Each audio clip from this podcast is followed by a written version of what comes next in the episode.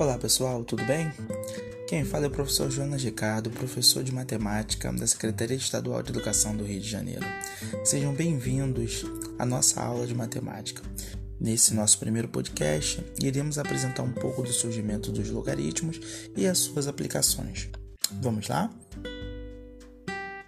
A gente começa falando que os logaritmos eles surgiram entre os séculos 16 e 17. Ele nasce da necessidade de transformar cálculos complexos da multiplicação e divisão em aplicações simples, como a adição e subtração. Desde o início do século 17, os logaritmos desempenham um papel importante na matemática, primeiro como ferramenta de cálculo, e depois como desenvolvimento da análise da descrição matemática de fenômenos naturais. A invenção dos logaritmos representou um avanço enorme no cálculo aritmético, que na prática multiplicou o tempo de vida dos astrônomos, dos cientistas e dos engenheiros, o que se revelou decisivo para o progresso científico e tecnológico nos três séculos seguintes, até o surgimento de uma nova evolução que todos nós conhecemos muito bem, que é o nosso computador. John Napier foi o matemático que desenvolveu o estudo dos logaritmos, que, por, que tem a sua aplicação justificada em problemas que não seja possível a redução das potências à mesma base. Como funciona isso? Funciona da seguinte maneira: o logaritmo, a gente, muitos entendem também como sendo a operação inversa da função exponencial. Função exponencial a gente já estudou e vimos que uma equação exponencial, para a gente poder resolver, a gente iguala as bases e, igualando as bases, a gente trabalha somente com os expoentes. Então, por exemplo, se eu tenho 2 elevado a x igual a 4, eu consigo colocar o 4 na base 2. Ou seja, eu consigo escrever o 4 como sendo 2 elevado a 2. Como eu tenho um lado da igualdade 2 elevado a x e do outro lado da igualdade 2 elevado a 2, então eu tenho que x é igual a 2. E quando a gente não consegue colocar na mesma base? É aí que a gente começa a utilizar o conceito de logaritmo.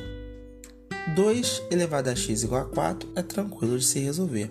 Mas quando a gente tem 2 elevado a x igual a 5, a gente não tem como colocar o 5 na base 2. Então, já complica um pouco a resolução desse tipo de problema. Daí, a gente utiliza o conceito de logaritmo. Uma das aplicações do logaritmo é essa. Então, por ter essa facilidade da gente trabalhar onde a gente não consegue colocar números na mesma base, os logaritmos ele tem as mais variadas aplicações possíveis, tá? Eles são utilizados no conceito de astronomia, na matemática financeira e até mesmo para calcularmos a intensidade no terremoto, que é calculado pela escala Richter. A escala Richter ela é uma escala utilizada desde 1935 para calcular magnitude, ou seja, a quantidade de energia liberada, além do epicentro. Epicentro é origem e a amplitude de um terremoto. Por meio dela é possível quantificar a energia liberada pelo movimento tectônico em joules. Quando a gente pensa na química, a aplicação dos logaritmos na química, a gente vê que os logaritmos são utilizados pelos profissionais como forma de encontrar o tempo de, desintegração de uma substância radioativa, o que a gente chama de meia-vida. Tá?